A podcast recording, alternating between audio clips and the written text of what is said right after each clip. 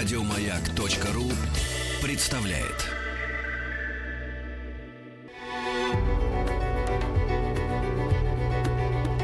Много букв.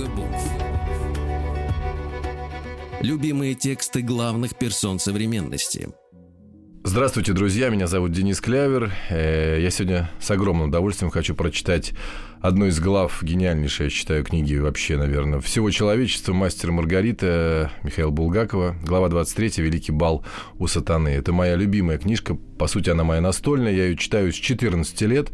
Ну, как минимум раз в два года точно, и каждый раз, как в первый раз, она для меня открывается с новыми Э, какими-то смыслами. Я думаю, не только со мной происходят такие метаморфозы. Мне кажется, каждый читатель когда берут вновь эту книжку и перечитывают это гениальное произведение, испытывают именно такие же эмоции. Глава 23. Великий бал у сатаны. Мастер Маргарита. Полночь приближалась, пришлось спешить. Маргарита смутно видела что-нибудь. Запомнились свечи и самоцветный какой-то бассейн. Когда Маргарита стала на дно этого бассейна, Гелла и помогающие Наташа окатили Маргариту какой-то горячей, густой и красной жидкостью. Маргарита ощутила соленый вкус на губах и поняла, что ее моют кровью. Кровавая мантия сменилась другой, густой, прозрачной, розоватой, и у Маргариты закружилась голова от розового масла. Потом Маргариту бросили на хрустальное ложе и до блеска стали растирать какими-то большими зелеными листьями. Тут ворвался кот и стал помогать. Он уселся на корточки у ног Маргариты и стал натирать ей ступни с таким видом, как будто чистил сапоги на улице. Маргарита не помнит, кто сшил ей из лепестков бледной розы туфли и как эти туфли сами собой застегнулись золотыми пряжками. Какая-то сила вздернула Маргариту и поставила перед зеркалом и в волосах у нее блеснул королевский алмазный венец. Откуда-то явился Коровьев и повесил на грудь Маргариты тяжелое в овальной раме изображение черного пуделя на тяжелой цепи. Это украшение чрезвычайно обременило королеву. Цепь сейчас же стала натирать шею, изображение тянуло ее согнуться. Но кое-что вознаградило Маргариту за те неудобства, которые ей причиняла цепь с черным пуделем. Это та почтительность, с которой стали относиться к ней Коровьев и Бегемот. «Ничего, ничего, ничего», — бормотал Коровьев у дверей комнаты с бассейном. «Ничего не поделаешь, надо, надо, надо. Разрешите королеву вам дать последний совет. Среди гостей будут различные, ух, очень различные, но никому, королева Марго, никакого преимущества. Если кто-нибудь и не понравится, я понимаю, что вы, конечно, не выразите это на своем лице. Нет, нет, нельзя подумать об этом заметит, заметит в то же мгновение. Нужно полюбить его, полюбить королеву, да. Старицей будет вознаграждена за это хозяйка бала. И еще, не пропустить никого, хоть улыбочку. Если не будет времени бросить слово, хоть малюсенький поворот головы. Все, что угодно, но только не невнимание. От этого они захереют. «Я-я!» — шептал кот. «Я дам сигнал». «Давай!» — ответил в темноте Короев. «Бал!» Пронзительно ввизнул кот, и тотчас Маргарита вскрикнула и на несколько секунд закрыла глаза. Бал упал на нее сразу в виде света, вместе с ним звука и запаха. Уносимая под руку коровью, Маргарита увидела себя в тропическом лесу. Красногрудые зеленохвостые попугаи цеплялись за лианы, перескакивали по ним и оглушительно кричали «Я восхищен!» Но лес быстро кончился, его банная духота тотчас сменилась прохладой бального зала с колоннами из какого-то желтоватого искрящегося камня. Этот зал, так же как и лес, был совершенно пуст, и лишь у колонн неподвижно стояли обнаженные негры в серебряных повязках на головах. Лица их стали грязно-бурыми от волнения, когда в зал влетела Маргарита со своей свитой, в которой откуда-то взялся Азазелла. Тут Коровьев выпустил руку Маргариты и шепнул «Прямо на тюльпаны». Невысокая стена белых тюльпанов выросла перед Маргаритой, а за нею она увидела бесчисленные огни в колпачках и перед ними белые груди и черные плечи фрачников. Тогда Маргарита поняла, откуда шел бальный звук. На нее обрушился рев трупа, вырвавшийся из-под него взмыв скрипок, окатил ее тело как кровью. Оркестр человек в полтораста играл полонез. Возвышавшийся перед оркестром человек во фраке, увидев Маргариту, побледнел, заулыбался и вдруг взмахом рук поднял весь оркестр. Ни на мгновение, не прерывая музыки, оркестр стоя окатывал Маргариту звуками. Человек над оркестром отвернулся от него и поклонился низко, широко, разбросив руки, и Маргарита, улыбаясь, помахала ему рукой. «Нет, мало, мало», — зашептал Короев. «Он не будет спать всю ночь. Крикните ему «Приветствую вас, король вальса!» Маргарита крикнула это и подивилась тому, что ее голос, полный как колокол, покрыл вой оркестра. Человек от счастья вздрогнул и левую рукой приложил к груди, правой продолжая махать оркестру белым жезлом. «Мало-мало», — шептал Коровьев, — «глядите налево, на первые скрипки и кивните так, чтобы каждый думал, что вы его узнали в отдельности. Здесь только мировые знаменитости. Вот этому за первым пультом это Вьетан. Так, очень хорошо. Теперь дальше». «А кто дирижер?» — отлетая спросила Маргарита. «Иоганн Штраус!» — закричал кот, «и пусть меня повесят в тропическом саду на Лиане, если на каком-нибудь балу когда-либо играл такой оркестр. Я приглашал его. И, заметьте, ни один не заболел и ни один не отказался». В следующем зале не было колонн. Вместо них стояли стены красных, розовых, молочно-белых роз с одной стороны, а с другой стена японских махровых камелий. Между этими стенами уже били, шипя фонтаны и шампанское, вскипало пузырями в трех бассейнах, из которых был первый прозрачно-фиолетовый, второй рубиновый, третий хрустальный. Возле них метались негры в алых повязках серебряными черпаками, наполняя из бассейнов плоские чаши. В розовой стене оказался пролом, и в нем на эстраде кипятился человек в красном с ласточкиным хвостом фраке. Перед ним гремел нестерпимо громко джаз. Лишь только дирижер увидел Маргариту, он согнулся перед ней так, что руками коснулся пола, потом выпрямился и пронзительно закричал «Аллилуйя!» Он хлопнул себя по коленке раз, потом накрест по другой, два, вырвал из рук крайнего музыканта тарелку, ударил ею по колонне. Улетая, Маргарита видела только, что виртуоз-джаз-бандист, борясь с полонезом, который дул Маргарите в спину, бьет по головам джаз-бандистов своей тарелкой, и те приседают в комическом ужасе. Наконец вылетели на площадку, где, как поняла Маргарита, ее во тьме встречал Коровьев с лампадкой. Теперь на этой площадке глаза слепли от света, льющегося из хрустальных виноградных гроздьев. Маргариту установили на место, и под левой рукой у нее оказалась низкая аметистовая колонка – «Руку можно будет положить на нее, если станет очень трудно», — шептал Коровьев. Какой-то чернокожий подкинул под ноги Маргарите подушку с вышитым на ней золотым пуделем, и на нее она, повинуясь чьим-то рукам, поставила, согнув в колени свою правую ногу. Маргарита попробовала оглядеться. Коровьев и Азазела стояли возле нее в парадных позах. Рядом с Азазела еще трое молодых людей, смутно чем-то напоминавших Маргарите Абадонну. В спину веяло холодом. Оглянувшись, Маргарита увидела, что из мраморной стены сзади нее бьет шипящее вино и стекает в ледяной бассейн. У левой ноги она чувствовала что-то теплое и мохнатое. Это был бегемот. Маргарита была в высоте, и из-под ног ее вниз уходила грандиозная лестница, крытая ковром. Внизу, так далеко, как будто бы Маргарита смотрела обратным способом в бинокль, она видела громаднейшую швейцарскую с совершенно необъятным камином, в холодную и черную пасть которого мог свободно въехать пятитонный грузовик. Швейцарская лестница до боли в глазах, залитая светом, были пусты. Трубы теперь доносились до Маргариты издалека. Так простояли неподвижно около минуты. «Где же гости?» – спросила Маргарита у Коровьева. «Будут, королева, сейчас будут. Поверьте, в них недостатка не будет. И право, я предпочел бы рубить дрова, вместо того, чтобы принимать их здесь на площадке. «Что рубить дрова?» — подхватил словоохотливый кот. «Я хотел бы служить кондуктором в трамвае, а уж хуже этой работы нет ничего на свете». «Все должно быть готово заранее», — королева объяснял Коровьев, поблескивая глазом сквозь испорченный монокль. «Ничего не может быть гаже, чем когда приехавший первым гость мыкается, не зная, что ему предпринять, а его законная Мегера шепотом пилит его за то, что они приехали раньше всех. Такие балы надо выбрасывать на помойку, королева». «Определенно на помойку», — подтвердил кот. «До полуночи не более 10 секунд», — добавил Коровьев. «Сейчас начнется». Эти 10 секунд показались Маргарите чрезвычайно длинными. По-видимому, они истекли уже, и ровно ничего не произошло. Но тут вдруг что-то грохнуло внизу в громадном камине, и из него выскочила виселица с болтающимся на ней полурассыпшимся прахом. Этот прах сорвался с веревки, ударился о пол, и из него выскочил черноволосый красавец во фраке и в лакированных туфлях. Из камина выбежал полуистлевший небольшой гроб, крышка его отскочила, и из него вывалился другой прах. Красавец галантно подскочил к нему и подал руку калачиком. Второй прах сложился в ногую вертлявую женщину в черных туфельках и с черными перьями на голове. И тогда оба, и мужчина, и женщина, заспешили вверх по лестнице. «Первый!» — воскликнул Коровьев. «Господин Жак с супругой!» «Рекомендуем вам, королева, один из интереснейших мужчин. Убежденный фальшивомонетчик, государственный изменник, но очень недурной алхимик. Прославился тем, шепнул на ухо Маргарите Коровьев, что отравил королевскую любовницу. А ведь это не с каждым случается. Посмотрите, как красив!» Побледневшая Маргарита, раскрыв рот, глядела вниз и видела, как исчезают в каком-то боковом ходу швейцарской и виселица, и гроб – Я в восхищении!» – заорал прямо в лицо поднявшемуся по лестнице господину Жаку кот. В это время внизу из камина появился безголовый с оторванной рукой скелет, ударился озимь и превратился в мужчину во фраке. Супруга господина Жака уже становилась перед Маргаритой на одно колено и, бледная от волнения, целовала колено Маргариты.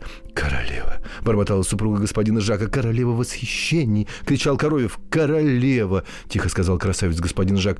«Мы в восхищении!» – завывал кот. Молодые люди, спутники Азазела, улыбаясь безжизненными, но приветливыми улыбками, уже теснили господина Жака супругу в сторону к чашам шампанским, которые негры держали в руках. По лестнице поднимался вверх бегом одинокий фрачник. «Граф Роберт», — шепнул Маргарите Коровев, — «по-прежнему интересен. Обратите внимание, как смешно. Королева обратный случай. Этот был любовником королевы и отравил свою жену». «Мы рады, граф!» — вскричал бегемот. Из камина подряд один за другим вывалились, лопаясь и распадаясь три гроба. Затем кто-то в черной мантии, которого следующий, выбежавший из черной пасти, ударил спину ножом. Внизу послышался сдавленный крик. Из камина вы выбежал почти совсем разложившийся труп. Маргарита зажмурилась, и чья-то рука поднесла к ее носу флакон с белой солью. Маргарите показалось, что это рука Наташи. Лестница стала заполняться. Теперь уже на каждой ступеньке оказались издали казавшиеся совершенно одинаковыми фрачники и ноги женщины с ними, отличавшиеся друг от друга только цветом перьев на головах и туфель. К Маргарите приближалась, ковыляя в странном деревянном сапоге на левой ноге, дама с монашески опущенными глазами, худенькая, скромная и почему-то с широкой зеленой повязкой на шее.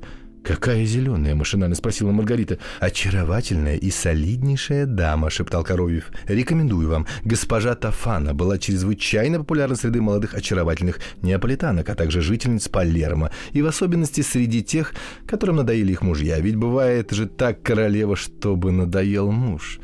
«Да», — глухо ответила Маргарита, в то же время улыбаясь двум фрачникам, которые один за другим склонялись перед нею, целую колено и руку. Ну вот, ухитряясь шептать, Коровьев Маргарите и в то же время кричать кому-то «Герцог бокал шампанского! Я восхищен!»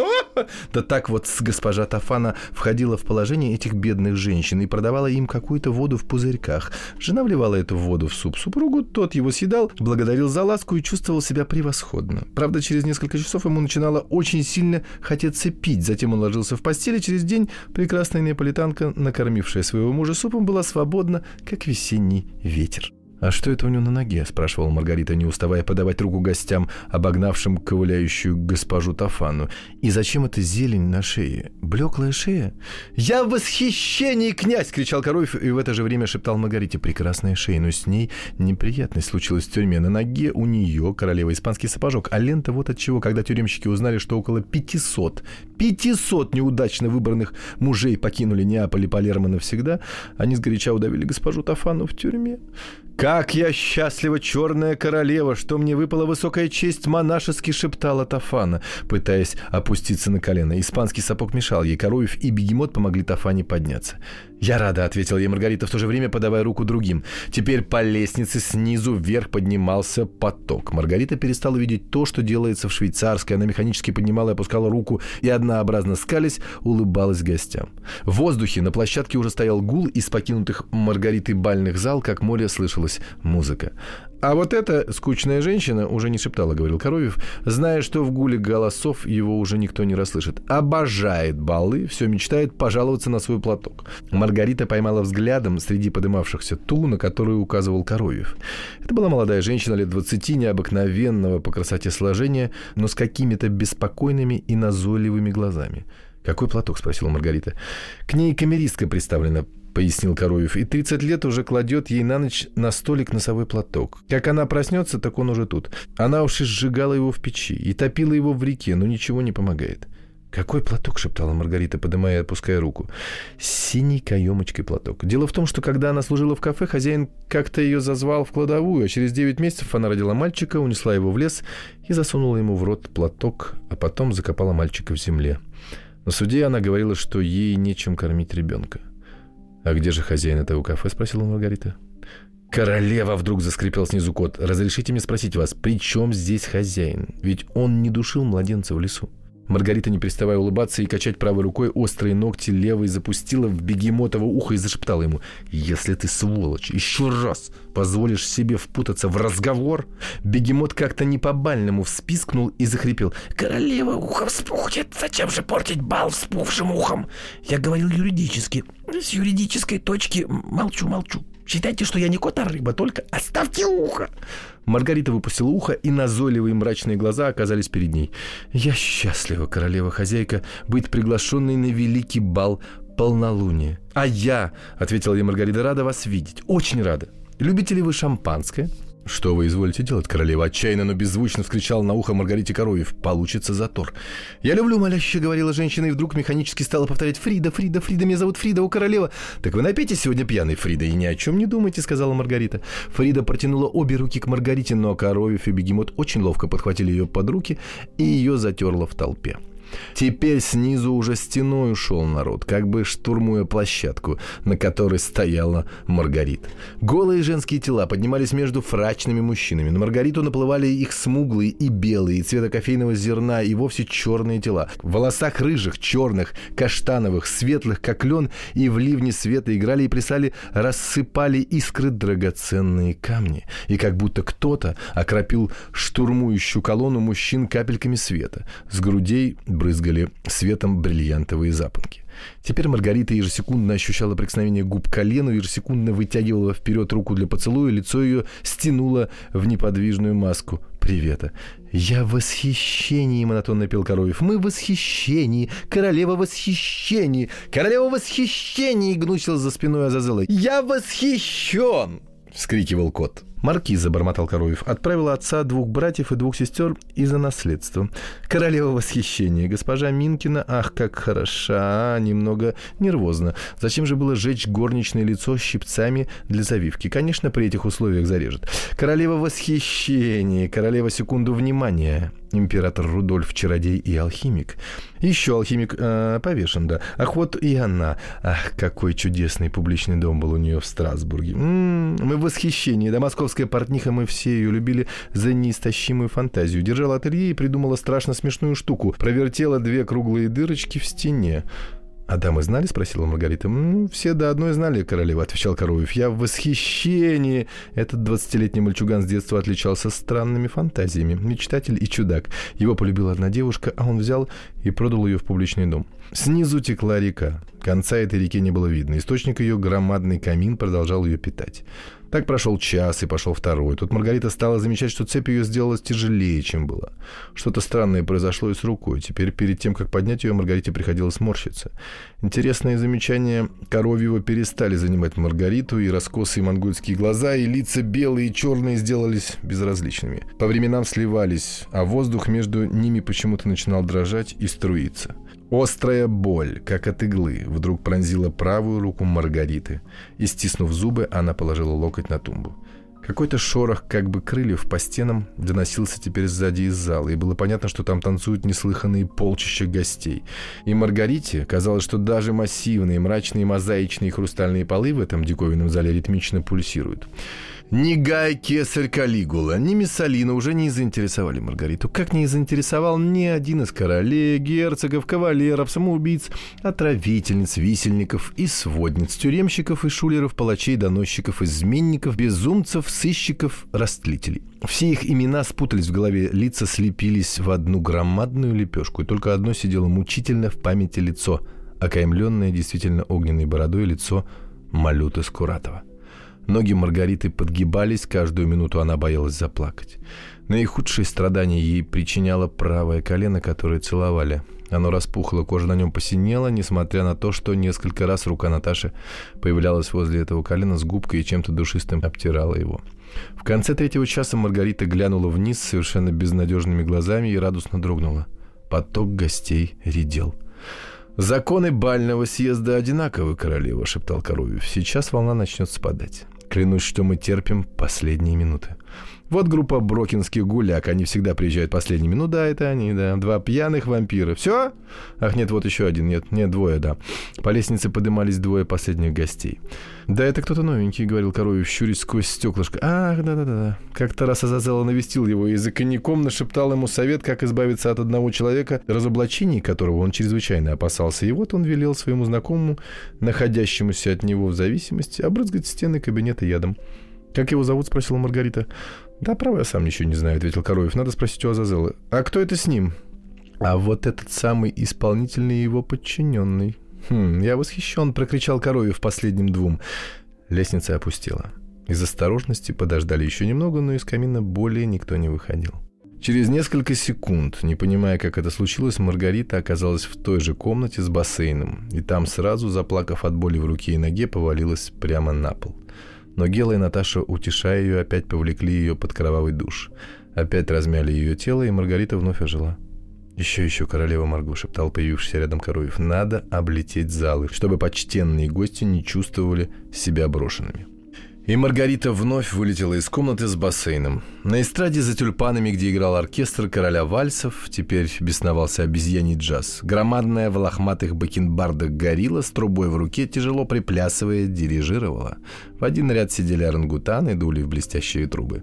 На плечах у них верхом поместились веселые шимпанзе с гармониями. Два гамадрила в гривах, похожих на львины, играли на роялях, и этих роялей не было слышно в громе и писке и буханьях саксофонов, скрипок и барабанов, в лапах гибонов, мандрилов и мартышек. На зеркальном полу несчитанное количество пар, словно слившись, поражая ловкостью и частотой движений, вертясь в одном направлении, стеной ушло, угрожая все смести на своем пути. Живые атласные бабочки ныряли над танцующими полчищами, с потолков сыпались цветы. В капителях колонн, когда погасло электричество, загорались мириады светляков, а в воздухе плыли болотные огни. Потом Маргарита оказалась в чудовищном по размерам бассейне, окаймленном колоннадой. Гигантский черный Нептун выбрасывал из пасти широкую розовую струю. Одуряющий запах шампанского подымался из бассейна. Здесь господствовало непринужденное веселье. Дамы, смеясь, сбрасывали туфли, отдавали сумочки своим кавалерам или неграм, бегающим с простынями в руках, и с криком ласточкой бросались в бассейн. Пенные столбы взбрасывало вверх. Хрустальное дно бассейна горело нижним светом, пробивавшим толщу вина, и в нем видны были серебристые плавающие человеческие тела. Выскакивали из бассейна совершенно пьяными. Хохот звенел под колоннами и гремел, как в бане. Во всей этой кутерьме запомнилось одно совершенно пьяное женское лицо с бессмысленным, но и в бессмысленности умоляющими глазами, и вспомнилось одно слово — Фрида. Голова Маргариты начала кружиться от запаха вина, и она уже хотела уходить, как кот устроил в бассейне номер, задержавший Маргариту. Бегемот наколдовал чего-то у пасти Нептуна, и тут час с шипением и грохотом волнующая масса шампанского ушла из бассейна, а Нептун стал извергать не играющую, не пенящуюся волну темно-желтого цвета, дамы с визгом и воплем. «Коньяк!» Кинулись от краев бассейна за колонну. Через несколько секунд бассейн был полон, и кот трижды, перевернувшись в воздухе, обрушился в колыхающийся коньяк. Вылез он, отфыркиваясь с раскисшим галстуком, потеряв по золоту сусов и свой бинокль. примеру бегемота решилась последовать только одна, та самая затейница-портниха и ее кавалер неизвестный молодой мулат. Оба они бросились в коньяк. Но Тут Коровьев подхватил Маргариту под руку, и они покинули купальщиков. Маргарите показалось, что она пролетела где-то, где видела в громадных каменных прудах горы устриц. Потом она летала над стеклянным полом с горящими под ним адскими топками и мечущимися между ними дьявольскими белыми поварами. Потом где-то она уже, переставая что-либо соображать, видела темные подвалы, где горели какие-то светильники, где девушки подавали шипящее на раскаленных углях мясо, где пили из больших кружек за ее здоровье. Потом она видела белых медведей, игравших на гармониках и пляшущих Камаринского на эстраде, фокусника Саламан, Андру, не сгоравшего в камине, и во второй раз силы ее стали иссякать. «Последний выход», — прошептал ей озабоченно Коровьев, — «и мы свободны». Она в сопровождении Коровьева опять оказалась в бальном зале, но теперь в нем не танцевали, и гости несметной толпой теснились между колоннами, оставив свободной середину зала. Маргарита не помнила, кто помог ей подняться на возвышение, появившееся посередине этого свободного пространства зала. Когда она взошла на него, она, к удивлению своему, услышала, как где-то бьет полночь. которая давным-давно по ее счету истекла. С последним ударом, неизвестно откуда слышавшихся часов, молчание упало на толпы гостей.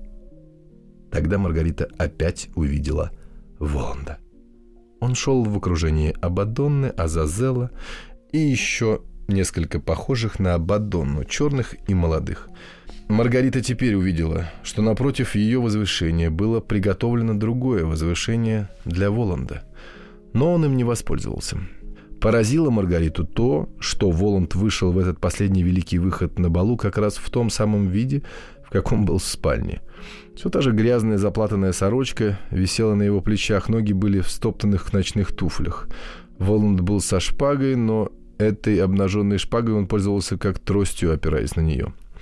Прихрамывая, Воланд остановился возле своего возвышения, и сейчас же Азазела оказался перед ним с блюдом в руках, и на этом блюде Маргарита увидела отрезанную голову человека с выбитыми передними зубами. Продолжала стоять полнейшая тишина – и ее прервал только один раз далеко послышавшийся непонятный в этих условиях звонок, как бывает с парадного хода. «Михаил Александрович!» Негромко обратился Воланд к голове, и тогда веки убитого приподнялись, и на мертвом лице Маргарита, содрогнувшись, увидела живые, полные мысли и страдания глаза. «Все сбылось, не правда ли?» — продолжал Воланд, глядя в глаза головы. «Голова отрезана женщиной, Заседание не состоялось, и живу я в вашей квартире. Это факт. А факт – самая упрямая в мире вещь. Но теперь нас интересует дальнейшее, а не этот уже свершившийся факт. Вы всегда были горячим проповедником той теории, что по отрезании головы жизнь в человеке прекращается. Он превращается в залу и уходит в небытие. Мне приятно сообщить вам в присутствии моих гостей, хотя они и служат доказательством совсем другой теории, о том, что ваша теория и солидна, и остроумна. Впрочем, ведь все теории стоят одна другой. Есть среди них и такая, согласно которой каждому будет дано по его вере. Да сбудется же это. Вы уходите в небытие, а мне радостно будет из чаши, в которую вы превращаетесь, выпить за бытие. Воланд поднял шпагу. Тут же покровы головы потемнели и съежились, потом отвалились кусками. Глаза исчезли. И вскоре Маргарита увидела на блюде желтоватый, с изумрудными глазами и жемчужными зубами на золотой ноге череп. Крышка черепа откинулась на шарнире. «Сию секунду, мессир», — сказал Коровьев, заметив вопросительный взгляд Воланда. «Он предстанет перед вами. Я слышу в этой гробовой тишине, как скрипят его лакированные туфли и как звенит бокал, который он поставил на стол последний раз в этой жизни, выпив шампанское. Да, вот и он направляясь к Воланду, вступал в зал новый одинокий гость. Внешне он ничем не отличался от многочисленных остальных гостей мужчин, кроме одного. Гостя буквально шатало от волнения, что было видно даже издали. На его щеках горели пятна, и глаза бегали в полной тревоге. Гость был ошарашен, и это было вполне естественно. Его поразило все, и главным образом, конечно же, наряд Воланда. Однако встречен был гость отменно ласково. «А, милейший барон Майгель», — приветливо улыбаясь, обратился Воланд к гостю, у которого глаза вылезли на лоб. «Я счастлив рекомендовать вам», — обратился Воланд к гостям, «почтеннейшего барона Майгеля, служащего зрелищной комиссии в должности ознакомителя иностранцев с достопримечательностями столицы». Тут Маргарита замерла, потому что узнала вдруг этого Майгеля. Он несколько раз попадался и в театрах Москвы, и в ресторанах. «Позвольте», — подумала Маргарита, — «он стал быть, что ли, тоже умер?» Но дело тут же разъяснилось.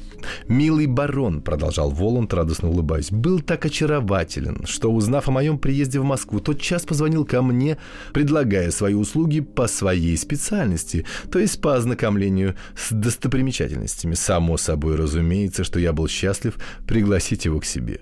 В это время Маргарита видела, как Азазела передал блюдо с черепом коровью. «Да, кстати, барон», — вдруг интимно, понизив голос, проговорил Воланд, — Разнеслись слухи о чрезвычайной вашей любознательности. Говорят, что она в сочетании с вашей не менее развитой разговорчивостью стала привлекать всеобщее внимание. Да. Более того, злые языки уже уронили слово «наушник» и «шпион». И еще более того, есть предположение, что это приведет вас к печальному концу не далее, чем через месяц. Так вот, чтобы избавить вас от этого томительного ожидания, мы решили прийти к вам на помощь, да, воспользовавшись тем обстоятельством, что вы напросились ко мне в гости именно с целью подсмотреть и подслушать все, что можно. Барон стал бледнее, чем Абадонна, который был исключительно бледен по своей природе. А затем произошло что-то странное. Абадонна оказался перед бароном и на секунду снял свои очки. В тот же момент что-то сверкнуло в руках Азазела, что-то негромко хлопнуло, как в ладоши, барон стал падать навзничь. Алая кровь брызнула у него из груди и залила крахмальную рубашку и жилет. Коровьев подставил чашу под бьющуюся струю и передал наполнившуюся чашу Воланду. Безжизненное тело барона в это время уже было на полу. «Я пью ваше здоровье, господа», — негромко сказал Воланд и, подняв чашу, прикоснулся к ней губами. Тогда произошла метаморфоза. Исчезла заплатанная рубаха и стоптанные туфли. Воланд оказался в какой-то черной хламиде с остальной шпагой на бедре. Он быстро приблизился к Маргарите, поднес ей чашу и повелительно сказал «Пей». У Маргариты закружилась голова, ее шатнуло, но чаша оказалась уже у ее губ. И чьи-то голоса, чьи она не разобрала, шепнули в оба уха. «Не бойтесь, королева, не бойтесь, королева. Кровь давно ушла в землю, и там, где она пролилась, уже растут виноградные грозди». Маргарита, не раскрывая глаз, сделала глоток, и сладкий ток пробежал по ее жилам, в ушах начался звон. Ей показалось, что кричат оглушительные петухи, что где-то играют марш. Толпы гостей стали терять свой облик, и фрачники и женщины распались в прах. Тление на глазах Маргариты охватило зал, над ним потек запах склепа. Колонны распались, угасли огни, все съежилось, и не стало никаких фонтанов, тюльпанов и камелей. А просто было, что было скромная гостиная ювелирши, и из приоткрытой в нее двери выпадала полоска света. И в эту приоткрытую дверь и вошла Маргарита.